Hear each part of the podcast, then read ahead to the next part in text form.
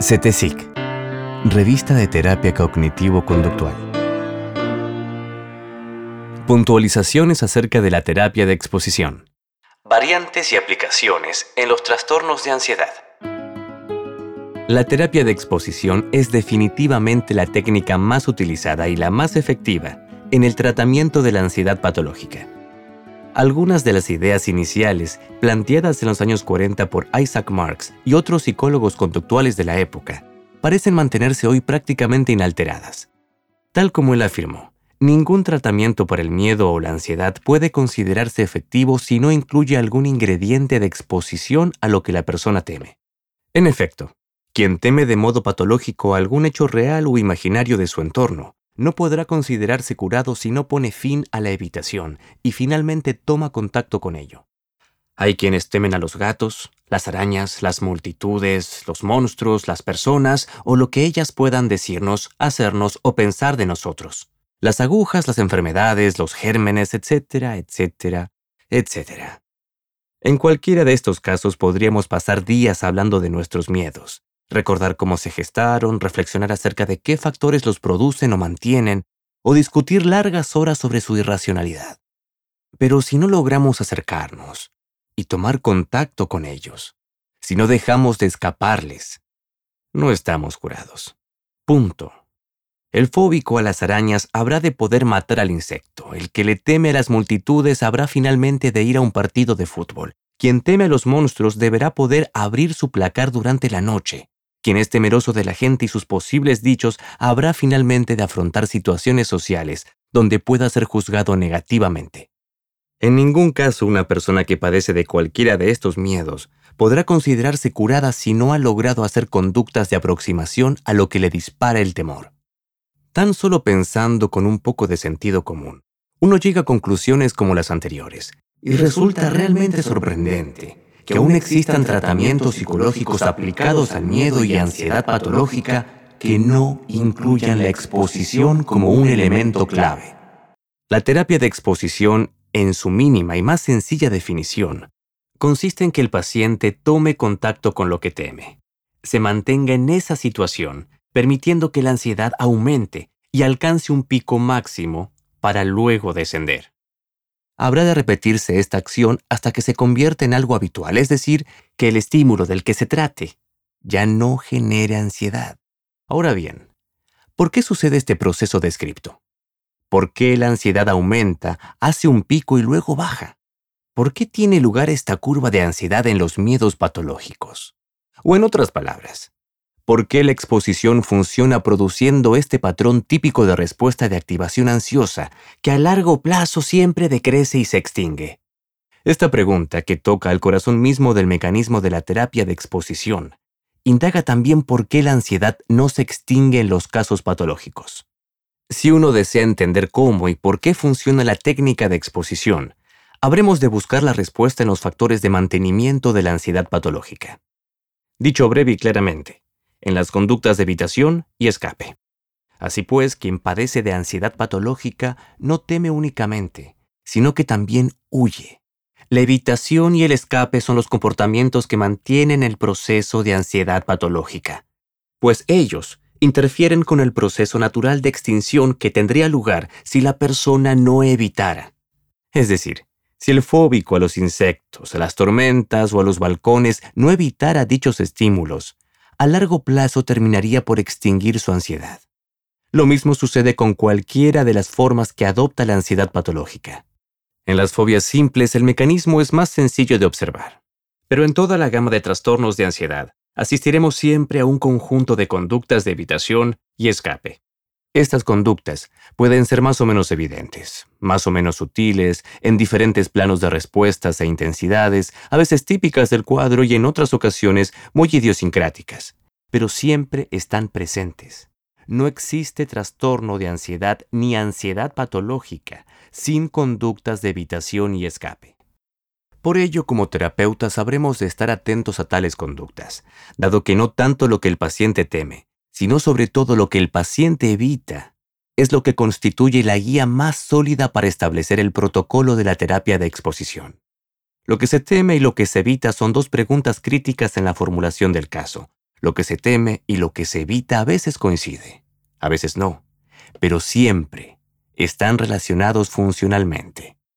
Entonces, reformulando sobre las ideas anteriores, el principio básico de la exposición queda en exponer al paciente a lo que evita, permitiendo que la ansiedad aumente y haga su pico para luego descender, repitiendo esta acción hasta que se transforme en algo habitual y ya no genere más ansiedad. Así dicho, las cosas parecen muy sencillas y muy complejas a la vez. Es tan sencillo como que la persona que teme al encierro, por ejemplo, se suba a un subte toda una tarde y pasee de punta a punta del recorrido durante horas, y así al bajar estará curada? Pues bien, teóricamente sí. Pero las cosas no resultan tan fáciles. Pensemos en la situación del consultorio donde una persona llega y le cuenta al terapeuta que tiene miedo al encierro y por ende no puede viajar en subte, ascensores o trenes. El terapeuta le dice que para curarse lo que debe hacer es subirse a un subte, un ascensor o un tren durante un largo periodo de tiempo. Justamente lo que el paciente no puede. Muy probablemente el paciente no se sentirá comprendido. No regresará y se irá pensando que el psicólogo es un inepto. Si bien sí es correcto que el núcleo de la terapia de exposición consiste en que el paciente tome contacto con lo que evita, los medios para lograr este objetivo varían mucho y en virtud de ellos tendremos una línea de variantes de la terapia de exposición. Por otro lado, las personas que padecen ansiedad patológica no llegan al consultorio con la claridad diagnóstica tal como para decirle al psicólogo a qué temen y qué evitan. Por ejemplo, en el reciente caso de la persona que padece temor al encierro. ¿Cuál es el foco de su miedo del cual escapa? ¿El subte? ¿Quedar atrapada? ¿No poder respirar? ¿Sufrir un ataque de pánico y no poder recibir ayuda? ¿Todos los anteriores? El paciente con ansiedad social nos va típicamente a narrar que tiene miedo de asistir a una reunión, hablar en un grupo, dar un examen oral, reclamar si le trajeron el café frío y pedirle a su jefe unos días extra de vacaciones. Nosotros como terapeutas habremos de unir todos esos ejemplos en el denominador común temor a la evaluación negativa y rechazo de los demás. De la identificación adecuada del foco de miedo y evitación dependerá gran parte de la efectividad del tratamiento por exposición, lo cual a su vez nos otorga otro criterio para establecer un conjunto de variantes de la técnica. A este último punto nos referiremos en lo que sigue del presente trabajo. La identificación del temor. La ansiedad es patológica cuando su foco no constituye un peligro real. Es por ese motivo que podemos tratarla ayudando al paciente a que se exponga a los estímulos que la disparan, porque sabemos que no habrá peligro objetivo alguno. Ahora bien, ¿cómo sabemos a qué exponer al paciente? ¿Cuál es en cada caso el foco de miedo y por ende de evitación? Michael Eysenck, hijo del gran psicólogo Hans Eysenck, propuso un modelo de ansiedad patológica denominado de cuatro factores. La tesis básica sostiene que las personas con alguna forma de trastorno de ansiedad padecen de un sesgo atencional e interpretativo en el procesamiento de la información, dirigido a uno de cuatro grandes focos.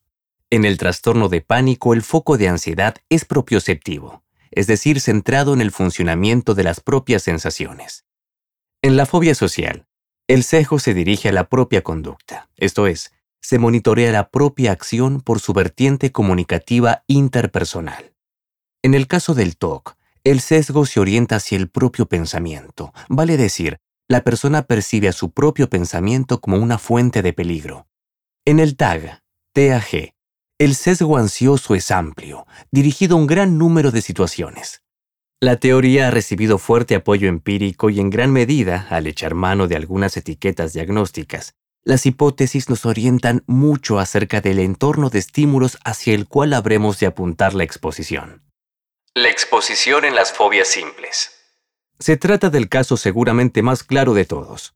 Quien padece este diagnóstico puede temer a los perros, los gatos, las tormentas, los truenos, los fantasmas, los espíritus o algún otro objeto relativamente fácil de demarcar en el ambiente externo. La exposición implicará alguna forma de aproximación a ese objeto. Dicha aproximación se puede llevar adelante de forma gradual, implosiva o en algún punto medio entre ambos. Podrá optar forma imaginaria o en vivo, pero sí o sí a la larga, la persona deberá tomar contacto directo con lo que teme, abandonando las conductas de evitación y escape. Ahí se habrá curado. ¿Y qué hay de los fantasmas, espíritus y otros resucitados? Ya desde los cuadros más sencillos, la terapia de exposición se encuentra con algunos desafíos de este tipo. Los fantasmas no existen ni los muertos regresan, pero la gente les tiene miedo de todos modos.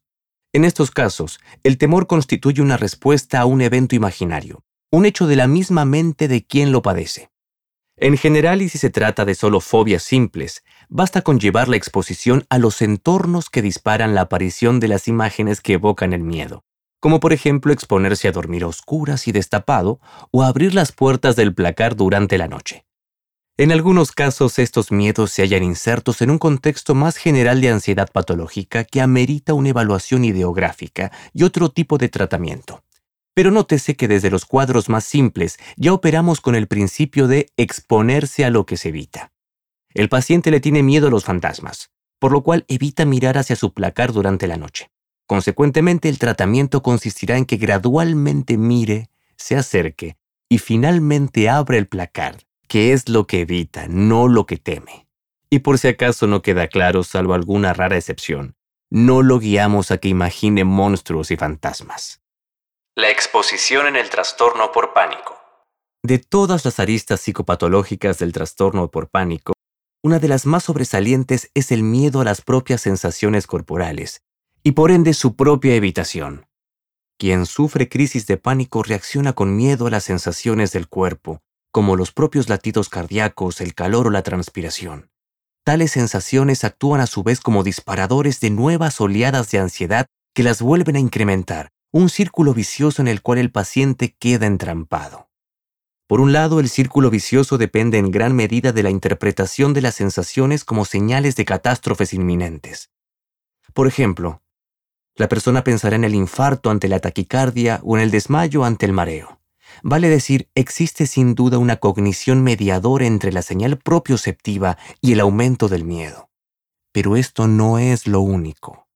Las señales propioceptivas se convierten también en estímulos condicionados de ansiedad, vía condicionamiento pavloviano, y de ese modo adquieren la capacidad de evocar la reacción de miedo sin necesidad de un procesamiento cognitivo complejo.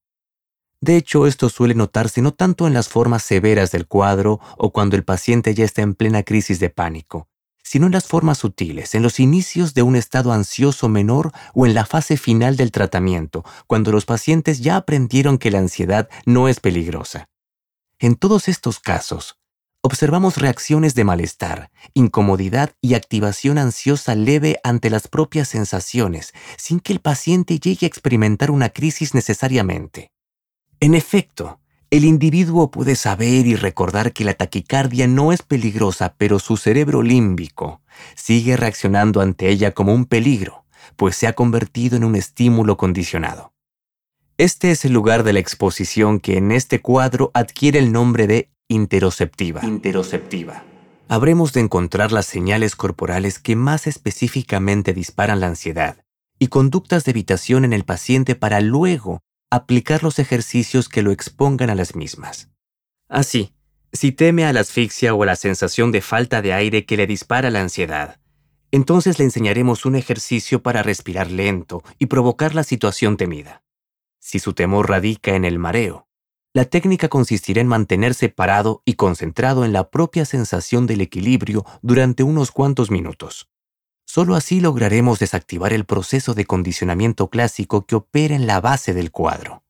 Por otra parte, también es claro que los pacientes con trastorno de pánico suelen desarrollar toda una parafernalia de conductas de evitación sutiles para mantener a raya las propias reacciones corporales. Por tal motivo, pueden dejar de hacer deportes o tener relaciones sexuales para no experimentar las sensaciones de su cuerpo. También pueden evitar movimientos o posturas como acostarse o levantarse rápidamente a fin de no generar un mareo. Todos estos hábitos habrán de ser objeto del tratamiento, pues claramente son conductas de evitación y escape de las sensaciones normales del organismo. Así, en el trastorno de pánico, la especificidad de la exposición radica en ser interoceptiva. Interoceptiva. Esto es, afrontar las sensaciones corporales que se temen y evitan. La exposición en la ansiedad social.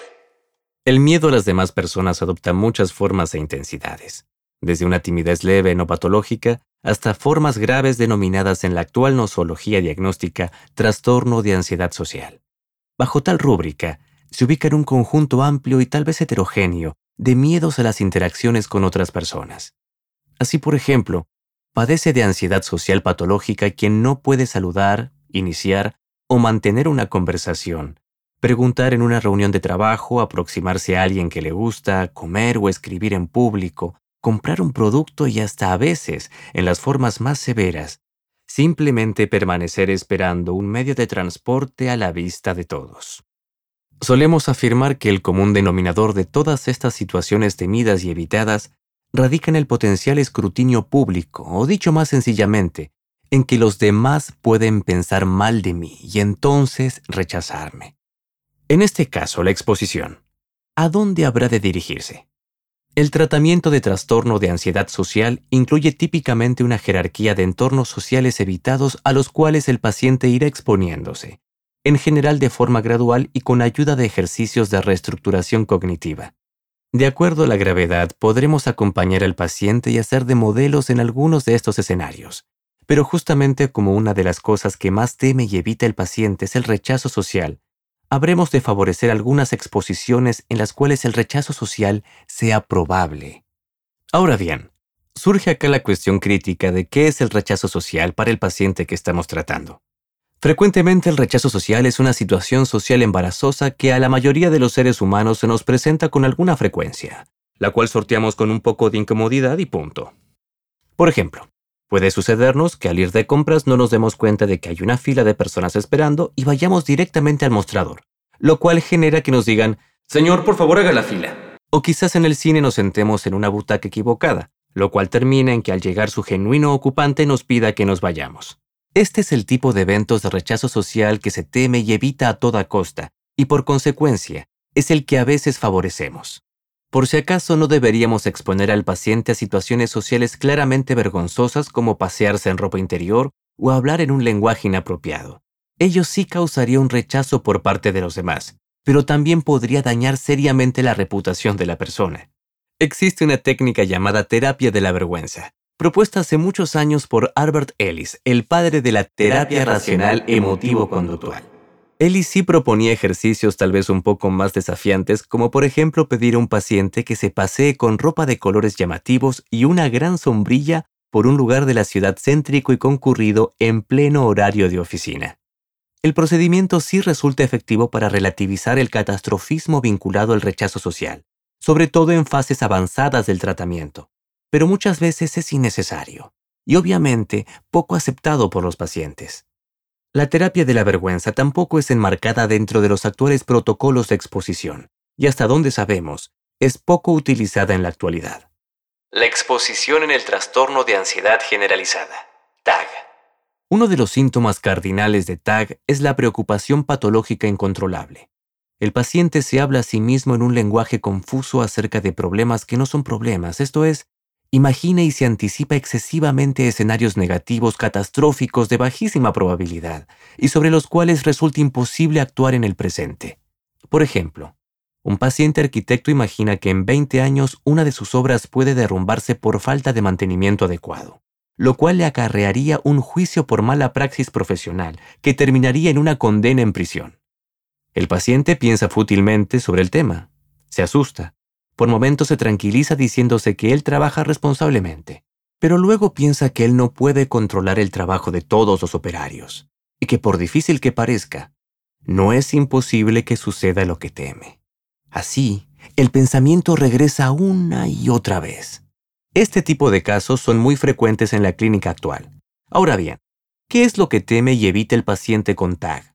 En el caso concreto y citado, Está claro que sí teme terminar preso o que se caiga una de las estructuras que él dirige, pero claramente la mayoría de estos pacientes terminan por reconocer la irracionalidad de su temor, o al menos la imposibilidad de actuar en el presente para resolver algo. ¿Dónde está acá la evitación? La preocupación patológica es una conducta de evitación de las imágenes catastróficas. La psicopatología del TAG es algo más compleja que la de otros cuadros de ansiedad. Pero a los fines de este artículo tengamos en cuenta que el cerebro produce imágenes mentales de hechos negativos altamente improbables pero muy graves. esas imágenes activan fisiológicamente al individuo, quien escapa de ellas interfiriéndolas con una cadena verbal, es decir, preocupándose. Y si bien la preocupación genera angustia, el monto es mucho menor del que se dispararía con una imagen visual. De este modo, las preocupaciones son una conducta de evitación y lo que se evita son las imágenes catastróficas. Por consecuencia, a ellas debemos exponer al paciente. Si te interesa saber más sobre este tema, lee o audiolee nuestra nota Preocupaciones sanas y patológicas. La exposición específica del TAC se denomina funcional cognitiva pues se orienta a recrear y mantener vívidas en la conciencia las imágenes catastróficas temidas, las cuales por otro lado no suceden. Naturalmente el protocolo de tratamiento del TAC es mucho más amplio, pero la exposición funcional cognitiva cumple un rol crítico. La exposición en el trastorno obsesivo compulsivo, TOC. Al hablar de TOC, debemos contemplar a una entidad que admite un amplio conjunto de subtipos, tanto así que para algunos no se trata de una entidad, sino de varias o tal vez de un espectro en el cual se presentan muchas combinaciones de procesos y síntomas de variada intensidad. Por otro lado, vale remarcar que en la última edición del Manual Diagnóstico y Estadístico de los Desórdenes Mentales, DSM-5, el TOC salió del capítulo de los trastornos de ansiedad para conformar uno aparte e independiente. Ello no significa para nada que la exposición no tenga en el tratamiento de este cuadro un rol fundamental. Todo lo contrario. La terapia de exposición constituye la técnica psicológica de primera elección, pues a todas luces resulta la intervención de corte psicológico más eficaz. Pues bien, ¿qué teme y qué evita el paciente con TOC entonces? La respuesta fácil es que el paciente teme y evita sus obsesiones mediante sus compulsiones. De hecho, existe entre ambas una relación funcional, pues mientras las obsesiones disparan el malestar, las compulsiones lo alivian. Por lo tanto, la intervención principal consiste en exponer al paciente a las obsesiones o a las situaciones disparadoras de las mismas, al tiempo que impedimos que se lleven adelante las compulsiones. Y si bien esto es correcto, apenas nos da un panorama de lo que en la práctica verdadera hay que hacer. El primer problema arranca en que las definiciones de obsesiones y compulsiones constituyen categorías amplias que pueden contener fenómenos psicológicos disímiles. Por otro lado, frecuentemente nos encontramos frente a variantes que no cumplen claramente los criterios de ambos conceptos, obsesiones y compulsiones. Así, por ejemplo, tiene un TOC la persona que imagina gérmenes en el pasamanos del colectivo y ejecuta compulsiones de lavado, pero también quien tiene pensamientos intrusivos de abusar de un niño y por lo tanto se aleja de las plazas y los parques. El primero es un clásico TOC de subtipo contaminación. El segundo de pseudopedofilia. Llamamos TOC atormentado, al que se caracteriza por obsesiones que se alivian con compulsiones mentales. O evitador al que alivia sus obsesiones previniendo situaciones que le dispararán las obsesiones. Dada la cantidad de formas y variantes que puede adoptar el cuadro, resulta imprescindible efectuar un análisis ideográfico pormenorizado del caso, a los fines de conocer qué evita el paciente y, por ende, a qué se lo habrá de exponer. Por ejemplo, en los casos más difundidos de contaminación, llevaremos adelante una jerarquía de exposición relacionada con objetos progresivamente más contaminados. Claro está, en la imaginación del paciente. Desde un sillón de nuestro propio consultorio hacia tal vez el uso de un baño público de asistencia masiva. Justamente como se trata de obsesiones y malestar relacionado con el contacto, y es eso lo que se evita, el paciente debe aproximarse. La esencia de la técnica está en la exposición por acercamiento. Contrariamente en los casos de TOC de verificación, la parte más crítica del procedimiento radica en la prevención de la respuesta.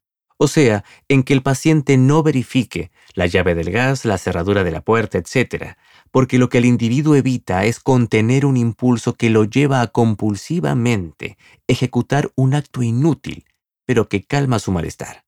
Por tal motivo, debemos exponerlo al propio malestar subjetivo que se dispara por la misma prevención de la respuesta. La idea central de este artículo, exponer al paciente a lo que evita y no a lo que teme, no puede ser mejor apreciada que en el entorno del TOC, un cuadro que nos sorprende con variantes, temores y evitaciones poco comunes. El TOC es tal vez el cuadro en el cual más deberemos afinar la puntería para no perder de vista el objetivo crítico de la exposición esto es, lo que el paciente evita. Conclusiones. La conclusión más evidente y simple de este artículo ha sido repetida varias veces a lo largo del texto. En síntesis, en los casos de ansiedad patológica, la técnica de exposición habrá de centrarse en lo que el paciente evita y no en lo que teme. Esta conclusión conduce inevitablemente a la revalorización de una adecuada y pormenorizada evaluación conductual, basada en el análisis funcional. Si bien la categorización diagnóstica propuesta por el DSM debe operarse y es sin duda útil, nunca logra capturar toda la complejidad del caso, no al menos como la necesita el terapeuta cognitivo-conductual a los fines de planificar y conducir la intervención. En este sentido, la evaluación ideográfica fundada en el análisis funcional tiene un rol esencial y reemplazable, particularmente en los casos de trastorno de ansiedad y ansiedad patológica en general. Esto incluye la tarea irreemplazable de distinguir lo que el paciente teme, lo que evita y cómo lo evita. Vale decir, cuáles son las conductas de evitación que lleva a cabo. Y a propósito de esto, recordemos que las conductas de evitación se definen no por su forma, sino por su función, y que por ende pueden adoptar formas francas y evidentes, como escapar físicamente de una situación o no asistir a un entorno social, o disimuladas y sutiles, como tomar agua para eludir la sensación de atragantamiento. Somos conscientes de que hemos dejado fuera de este artículo un conjunto de patologías relacionadas con la ansiedad y que también requieren a la exposición como ingrediente técnico fundamental. Así, por ejemplo, el trastorno por estrés postraumático o la ansiedad ante la salud, son cuadros en los cuales se aplica todo lo que hemos discutido en este artículo. Probablemente serán tema de un próximo trabajo. Esperamos que te hayan gustado estos conceptos. Si quieres más información, ingresa a cetesic.com.ar.